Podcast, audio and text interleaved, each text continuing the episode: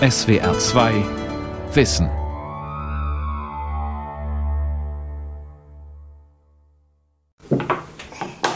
Hm, also du wolltest Wurst essen, ja?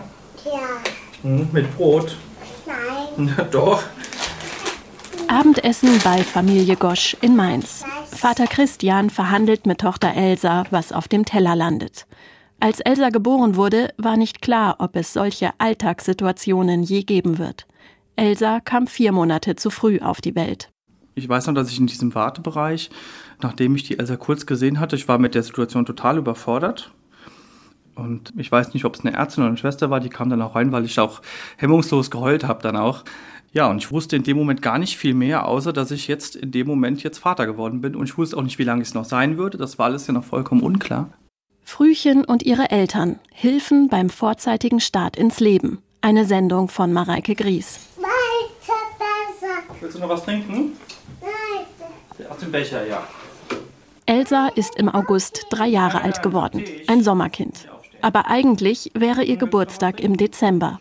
Normalerweise dauert eine Schwangerschaft 40 Wochen. Jedes Kind, das nach weniger als 37 Wochen zur Welt kommt, gilt als Frühgeborenes. Elsas Mutter Nele war nur 24 Wochen schwanger, als Elsa geboren wurde, weil der Gebärmutterhals verkürzt war. Dieses 24 plus 0, also 24 Wochen und 0 Tage, ist entscheidend. Nele Gosch hat davon zum ersten Mal kurz vor der Geburt ihrer Tochter erfahren. Da kam dann eben auch eine Ärztin und hat eben dieses Aufklärungsgespräch mit uns geführt. Der hat uns über die Risiken einer Frühgeburt aufgeklärt und hat eben auch gesagt, ja, also wenn die Kleine jetzt 23 plus 6 kommt, wird sie natürlich trotzdem versorgt. Aber Sie müssen halt eine Erklärung unterschreiben, bitte versorgen Sie mein Kind. Sobald das Kind die 24 plus 0 erreicht, wird es automatisch versorgt. Das ist in Deutschland eine gesetzliche Grenze. Und ja, die Elsa hat exakt 24 plus 0 abgewartet. Und ja, dann gingen die Wehen los und dann war sie nicht mehr aufzuhalten. Willst du einen Stock Apfel oder Paprika? Nein. Nein. Oliven? Nein. Nein. Okay. Elsa kam per Kaiserschnitt zur Welt.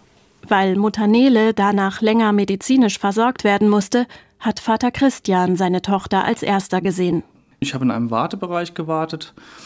Vielleicht, weiß ich nicht, 20 Minuten, halbe Stunde und irgendwann wurde ich dann gerufen, ich könnte doch das Kind sehen und ich wusste ja noch gar nicht, also geht's ihr gut? Wie sieht sie aus? Ich hatte ja noch gar keine Vorstellung. Ja, und dann durfte ich kurz gucken und sie lag dann ja in so einem Inkubator und mit Schlauch und Kopf verbunden und ja, winziges Portionchen, also 770 Gramm. Sogenannte Reifgeborene wiegen oft das Fünffache. Sehr früh geborene Kinder sind nicht nur kleiner und leichter. Ihre Organe sind auch noch nicht bereit für ein Leben außerhalb des Mutterleibs, erklärt Professorin Eva Mildenberger. Als Chefärztin leitet sie die Neonatologiestation der Mainzer Uniklinik, auf der Elsa vor drei Jahren behandelt wurde. Das wesentliche Problem der Frühgeborenen ist die Unreife. Und von diesen unreifen Organen ist allen voran problematisch die Unreife der Lunge. Andere Themen betreffen die Unreife der Temperaturregulation. Aus diesem Grund sind die Kinder im Brutkasten, wie man sagt, damit sie ihre Energie, die sie aufnehmen, in ihr Wachstum investieren können und nicht für die Wärmeproduktion verschwenden. Auch der Magen-Darm-Trakt ist noch unausgereift, genauso die Augen. Hinzu können Gehirnblutungen, Thrombosen oder Leistenbrüche kommen, weswegen die winzigen Patienten manchmal operiert werden müssen. In Deutschland kommt knapp jedes zehnte Kind vor der 37. Schwangerschaftswoche zur Welt. Etwa zwei Prozent der Frühchen gehören zur Hochrisikogruppe, die vor der 30. Woche geboren werden. Hektische Betriebsamkeit in der Neonatologie der Mainzer Uniklinik. Mehrere Frühgeborene kommen auf die Station und müssen versorgt werden. Die ersten Tage und Stunden nach der Geburt sind besonders kritisch. Eine Krankenschwester holt einen neuen Inkubator, einen Brutkasten. Die Station in Mainz ist ein sogenanntes Perinatalzentrum Level 1. Das heißt, dort wird die aktuell beste medizinische Versorgung gewährleistet, zum Beispiel durch spezialisierte Ärzte und Chirurgen, viel Pflegepersonal und eine sehr gute Ausstattung mit medizinischen Geräten. Jährlich werden in der Mainzer Uniklinik rund 50 Kinder mit einem Geburtsgewicht von unter 1500 Gramm behandelt. Immer wieder geht in einem der Zimmer ein Alarm los. Eine Menge Schläuche und Kabel versorgen und überwachen die winzigen Babys. Für die Eltern ein schwer zu ertragender Anblick. Noch schwerer wiegt die Tatsache, dass nicht alle dieser extrem früh geborenen Kinder überleben. Frühchen, die zum Ende der Schwangerschaftswoche 24 zur Welt kommen, haben eine statistische Überlebenswahrscheinlichkeit von 67 Prozent. Auch Nele Gosch wusste anfangs nicht, ob Elsa überlebt und ob sie gesund sein wird. Man malt sich natürlich alles Mögliche aus. Ich hatte dann auch gehört, dass es einen Abschiedsraum gibt. Ne? Also wo Eltern sich dann verabschieden können, wenn es nicht geklappt hat. Und dann habe ich mir das natürlich alles ausgemalt. Und da habe ich dann aber irgendwann einen Cut gemacht und habe gesagt, okay, es geht hier nicht darum, was zu verdrängen, aber es geht auch darum, sich nicht in diesen Ängsten zu weiden. Also, dass man da schon Kontrolle drüber haben kann, dass man sich nicht verliert in den Ängsten. Und habe halt auch gedacht, verdammt nochmal, die Elsa kämpft sich hier von Anfang an, rockt die das Ding, ja, also die hat von Anfang an volle Leistung gebracht, sage ich es mal, ja, und hat von Anfang an sowas von gekämpft und da habe ich auch gedacht, du wirst deinem Kind nicht gerecht, wenn du die ganze Zeit irgendwelche Ängste auslebst. Ein Patientenzimmer auf der Frühchen-Intensivstation der Mainzer Uniklinik. Drei kleine Babys liegen in ihren Brutkästen und Wärmebettchen. Über einem Bett hängt eine bunte Spieluhr. Ansonsten ist der Raum klinisch weiß und steril wie die meisten Krankenzimmer. Seit acht Wochen ist das das zweite Zuhause von Irmela Freising und Daniel Panitsch. Ihre Zwillinge Emilio und Paula kamen gut 15 Wochen zu früh auf die Welt. Noch am Vortag der Geburt waren die Eltern zu einer Vorsorgeuntersuchung beim Frauenarzt. Alles okay, hieß es da. Keine 24 Stunden später mussten die Kinder per Notkaiserschnitt geholt werden. Warum genau, wissen die Eltern bis heute nicht. Ja, es war ein Schock. Ja. Es war ein Riesenschock, aber war auf der anderen Seite auch dann, eigentlich war da ziemlich eine Leere. Also mein Kopf war komplett leer und der war auch stundenlang leer. Viel früher als erwartet wurden die beiden zu Eltern. Es dauerte einige Zeit, bis sie das realisiert hatten. Was für mich auch total komisch war, ich kam hier hin und dann wurde gesagt, ja, die Mama von den beiden ist da. Und für mich war es total komisch, Mama genannt zu werden, weil ich war gar nicht so weit. Ja, das war irgendwie seltsam für mich, dass ich dann auf einmal Mama war, anstatt noch diese dreieinhalb Monate zu warten. Also man war so reingeschmissen ins Elterndasein, ohne darauf vorbereitet zu werden. Sie kam halt sehr früh und wenn man als Elternteil reingeht und sieht dann, die haben plötzlich Atemschwierigkeiten und plötzlich piepst alles rot, dann weiß man noch gar nicht so richtig, wie es denen geht. Man weiß nur, es ist nicht so gut und muss dann eigentlich auf die Ärzte irgendwie vertrauen. Ja. Wie auf den meisten Frühchenstationen gibt es auch in Mainz kein Rooming-In, so wie auf den Wöchnerinnenstationen für reif geborene Kinder. Dort verbringen Mutter und Kind die kurze Krankenhauszeit im selben Zimmer. Ein weit verbreiteter Standard seit den 1980er Jahren, aber nicht auf den Frühchenstationen. Mittlerweile hat sich bei der Versorgung von Frühgeborenen durchgesetzt, dass die Eltern eng eingebunden werden, vor rund 30 Jahren war das noch nicht so, erinnert sich Dr. Eva Mildenberger. Man hat das natürlich auch im besten Glauben getan. Man hatte den Eindruck, es gäbe hygienische Erfordernisse oder es wäre erforderlich, dass nur Professionelle die Kinder betreuen könnten. Und hat dann tatsächlich Kinder auf der Intensivstation gehabt und hatte dann den Eindruck, wenn diese Zeit jetzt überstanden ist, dann übergeben wir den Eltern das fertige Kind. Und dann hat man natürlich erkannt, dass das vollkommen künstlich ist und dass die Kinder davon profitieren, wenn die Eltern da sind. Ende der 1980er Jahre brachte das sogenannte Kängurun den Durchbruch. Das Interessante ist ja, dass diese Entwicklung aus einem Schwellenland, aus Kolumbien gekommen ist dass dort aufgrund von Gerätemangel die Kinder nicht gewärmt werden konnten. Es waren gar nicht genügend Inkubatoren zur Verfügung. Sodass die Ärztinnen und Ärzte gesagt haben, das muss überbrückt werden können. Wir könnten doch auch die Kinder selber wärmen. Wir könnten die auf die Brust nehmen und die Kinder so wärmen. Und das hat man auch gefunden, dass das möglich war und hat das regelrecht dort etabliert. Und in den Industrienationen hat man davon gehört und überlegt, ob man dieses einführen kann als Maßnahme, Eltern und Kinder zusammenzubringen. Eva Mildenberger hatte gerade angefangen, als Ärztin zu arbeiten, als diese Entwicklung in Deutschland ankam. Dann herrschte Sorge, dass die Temperatur vielleicht doch nicht gehalten werden könnte.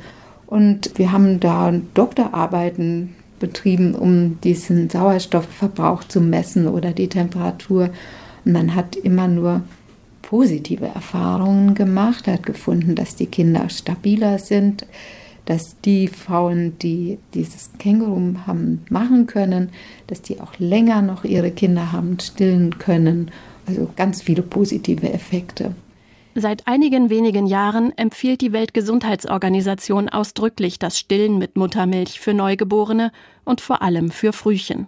Vor knapp 20 Jahren galt industriell gefertigte Säuglingsmilch noch als besser. Daniel Panitsch und Irmela Freising nehmen ihre Zwillinge so oft es geht auf die Brust. Immer die strengen Regeln der Intensivstation im Kopf. Als ich zum ersten Mal gekängurut hat, war das schon was Tolles. Aber jetzt vor ungefähr drei Wochen konnte ich mal mein Kind auf den Arm nehmen und das war dann für mich eigentlich fast noch intensiver, weil ich dann so Blickkontakt hatte. Und das war total rührend für mich so. Und ansonsten ist es halt schon so, dass man immer erstmal fragen muss oder warten muss auf die Pflegerinnen oder Pfleger, wann man sein Kind zu sich nehmen kann. Also man kann immer anfassen und so weiter, aber ist halt immer durch wie so eine Art Scheibe gehemmt. Also die Paula liegt ja jetzt schon im offenen Bett, das ist so ein bisschen direkter der Kontakt, aber beim Emilio muss man erstmal die Klappen öffnen. Und das ist dann schon eine Hemmschwelle. Inkubator, Kabel, ständiges Desinfizieren, das dauernde Piepsen der Überwachungsmonitore, eine latente Hektik. All das hat wenig gemein mit einem normalen Wochenbett, in dem sich Eltern und Kind ganz in Ruhe und mit intensiven Streicheleinheiten kennenlernen können. Viele Eltern von Frühgeborenen haben Angst, dass sich dieser Stress auf den Rest des Lebens ihres Kindes auswirkt. So ging es auch Nele Gosch, der Mutter von Elsa. Worüber ich mir Gedanken gemacht habe, ist, dass sie halt irgendwelche Ängste entwickelt oder ja, dass das irgendwie sich auf ihr Unterbewusstsein auswirkt. Diese Momente, wo wir nicht da waren. Oder wo sie irgendwie Spritzen bekommen hat, dass sie da irgendwie Schmerzen hatte und dass sie dann vielleicht, dass das sich auf sie auswirkt, diese ganzen ständigen Manipulationen, ne, die ja im Mutterleib so nicht passieren, dass sie dadurch irgendwie ein düsteres Gemüt bekommt. Ob diese Sorge berechtigt ist, erforscht der Entwicklungspsychologe Professor Dieter Wolke von der Britischen Universität in Warwick. Seit Jahren untersucht er die Folgen einer zu frühen Geburt. Gerade erst hat er eine neue Studie mit veröffentlicht. Darin haben die Wissenschaftler 200 Menschen, die als sehr kleine Frühchen zur Welt kamen, mit Reifgeborenen verglichen. Im Alter von 6, 8 und 26 Jahren haben die Probanden an psychiatrischen Interviews teilgenommen. Die hauptsächlichen Probleme werden gefunden für Kinder, die mehr als acht Wochen zu früh geboren werden. Und da ergibt sich ein besonderer Phänotyp, das bedeutet eine Ausprägung von charakteristischen Problemen, die hauptsächlich damit zu tun haben, dass sie mehr Aufmerksamkeitsprobleme haben, mehr kognitive Probleme, eher eine soziale Zurückgezogenheit und autistische Tendenzen häufiger aber auch Ängste und Depressionen in der Kindheit und im Jugendalter. Allerdings ist es nicht so klar, ob diese bis ins Erwachsenenalter weitergehen, diese Ängste und Depressionen. Es ist auch ganz wichtig zu sagen, dass dies eine Tendenz ist, dass etwa 70 Prozent der sehr Frühgeborenen sich ganz normal entwickeln, aber dass eben etwa 30 Prozent von diesem Phänotyp betroffen sind. Die Studie hat auch ergeben, dass extrem Frühgeborene häufiger Probleme haben in Sozialbeziehungen zu Gleichaltrigen, sie häufiger in der Schule gemobbt werden und es im Erwachsenenalter schwerer haben, einen Partner zu finden. Allerdings hat sich gezeigt, dass die Eltern-Kind-Bindung genauso stabil ist wie bei Eltern von reif geborenen Kindern, trotz des schwierigen Starts. Viele Kliniken in neuerer Zeit arbeiten ja daran, dass die Eltern mehr mitmachen können, auch bei der Pflege, bessere Kommunikation mit den Schwestern haben und so weiter. Und dies wirklich wichtig ist zu der Unterstützung der Eltern-Kind-Beziehung.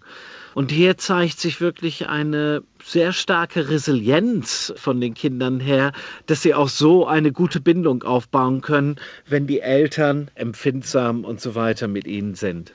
Dass Eltern in die Pflege eingebunden werden, ist inzwischen Standard. Aber es gibt Kliniken, die einen noch intensiveren Ansatz vertreten. Also das ist schon Baustelle, da können wir dann auch gleich drauf. Letzte Handgriffe auf der Baustelle in der Kinderklinik im niederbayerischen Passau.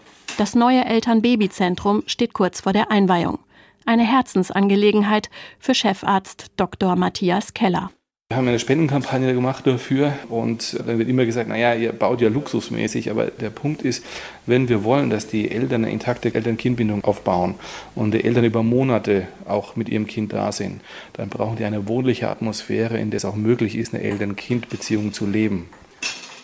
Vom Baustellenlärm einmal abgesehen, ist es auffällig ruhig auf der Passauer Intensivstation, vor allem in den Patientenzimmern.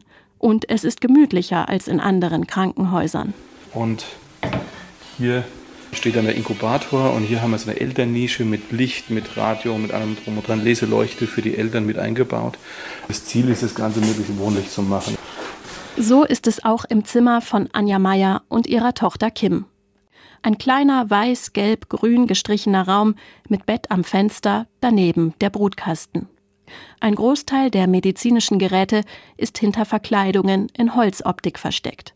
Seit über einem Monat sind Anja Meier und Kim schon in der Klinik. Das Baby kam in der 26. Schwangerschaftswoche zur Welt und wird von Tag zu Tag munterer. Also das ist eigentlich ohne große Komplikationen steil bergauf gegangen. Also toll, toll, toll. Können wir uns nicht beschweren. Also sie macht es so toll. Wir sind so stolz auf sie. Weil schon einige Rooming-In-Zimmer fertig sind, konnten Mutter und Tochter gemeinsam einziehen. Nicht nur solche Zimmer sind in Deutschland bisher eine Ausnahme auf den Frühchenstationen. In Passau legt man, anders als in anderen Kliniken, großen Wert darauf, dass die Mutter das Kind schon sehr schnell nach der Entbindung auf die Brust bekommt, selbst nach einem Kaiserschnitt. Gerade was Eltern angeht, sind wir der tiefsten Überzeugung, dass es zu einem Austausch von dem sogenannten Mikrobiom kommen muss. Das heißt, wir haben mehr Bakterien im Körper, als wir eigene Körperzellen haben. Und wir wissen, dass die Zusammensetzung dieses Mikrobioms entscheidend ist für den Gesundheitszustand. Und wir wollen möglichst schnell, dass nicht die Kinder eine pathologische Krankenhausbesiedelung haben, eine krankhafte, sondern wir wollen, dass das Mikrobiom von der Mama und vom Papa möglichst schnell auf dieses Kind übertritt. Das heißt, bei uns am ersten Tag findet Kingeruing statt. Haut-zu-Haut-Kontakt und die sollen ja kuscheln. Auch Anja Meier konnte ihre Tochter schon kurz nach der Entbindung auf die Brust nehmen. Gleich nach der OP bin ich einen Kreißsaal umgekommen und, und danach eigentlich gleich sie zu mir her und, also, und dann ist sie gleich mir auf die Brust gelegt worden und es war ein richtig schönes Gefühl, sie da zu haben und sie erst so zu spüren aber schwierig, weil man nicht gewusst hat, wie soll ich jetzt hingelangen oder darf ich hingelangen, weil sie ja sehr klar war.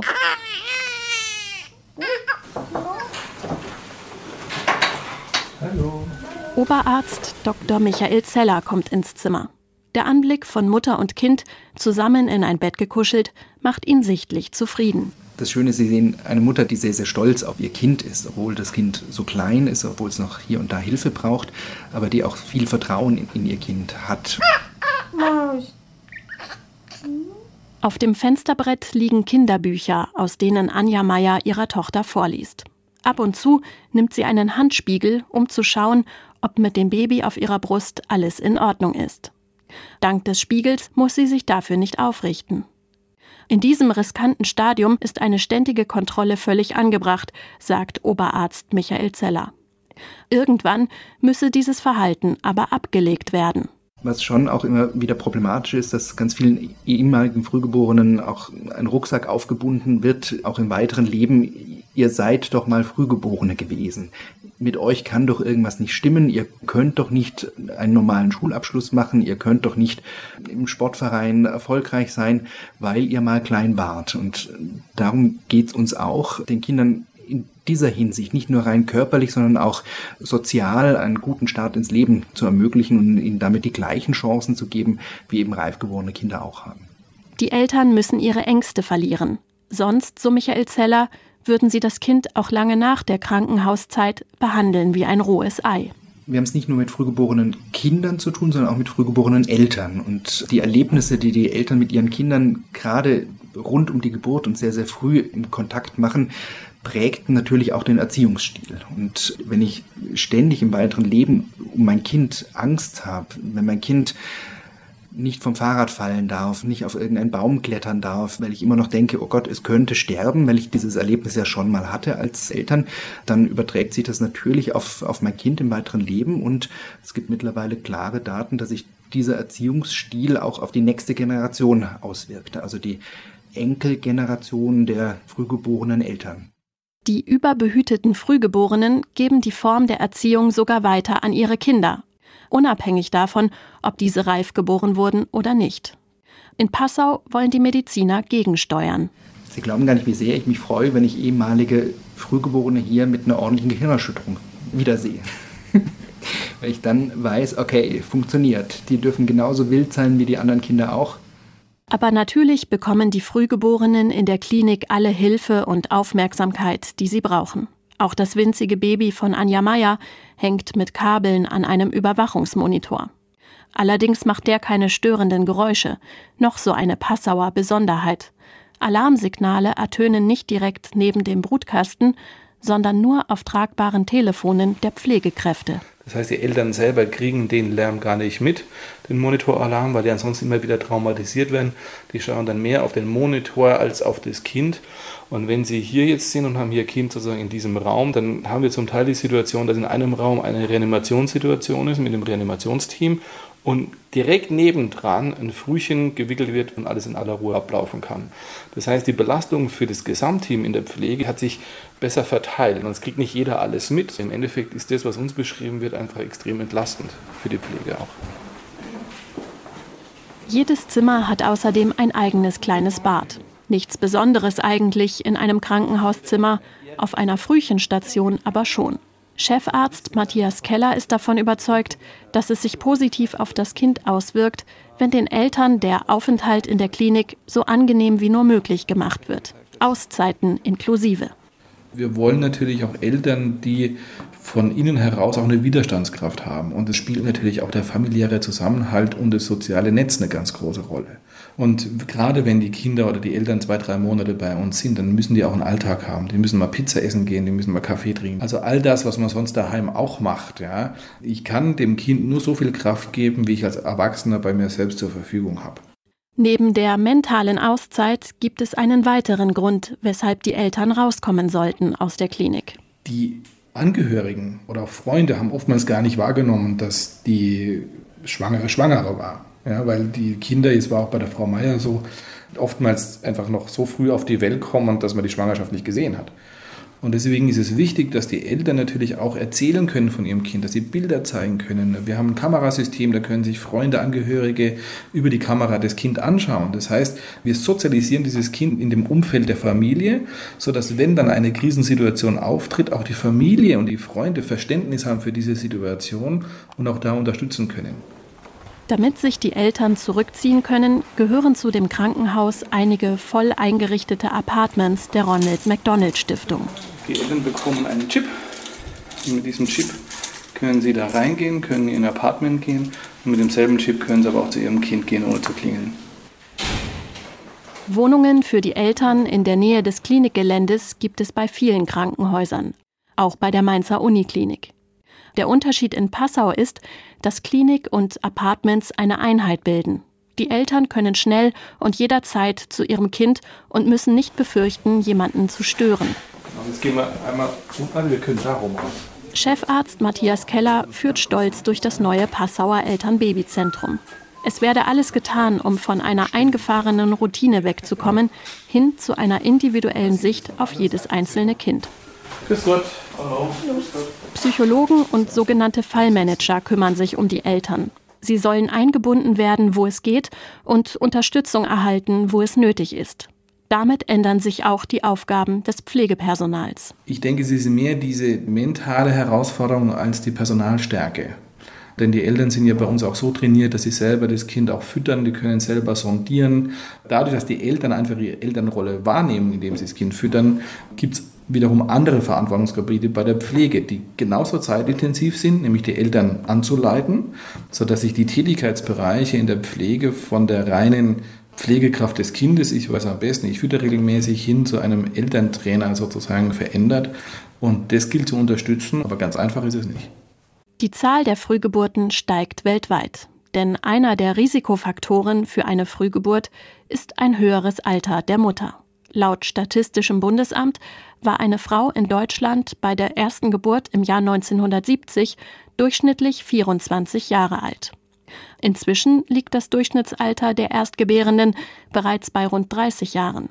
Die Reproduktionsmedizin ermöglicht heutzutage zudem deutlich älteren Frauen Kinder zu bekommen. Sie erhöht aber auch die Wahrscheinlichkeit einer Mehrlingsschwangerschaft, ein weiterer Risikofaktor für eine Frühgeburt. Die steigende Zahl der Frühgeburten zwingt die Medizin bei der Versorgung dieser Kinder und ihrer Eltern umzudenken. Die Mediziner der Kinderklinik in Passau sind sich sicher, dass es in 20 Jahren überall so aussieht wie schon heute bei Ihnen. Ja. Beim Abräumen? Ja. Nimmst du deinen Teller? Hol mal deinen Teller und stell in die Küche, ja?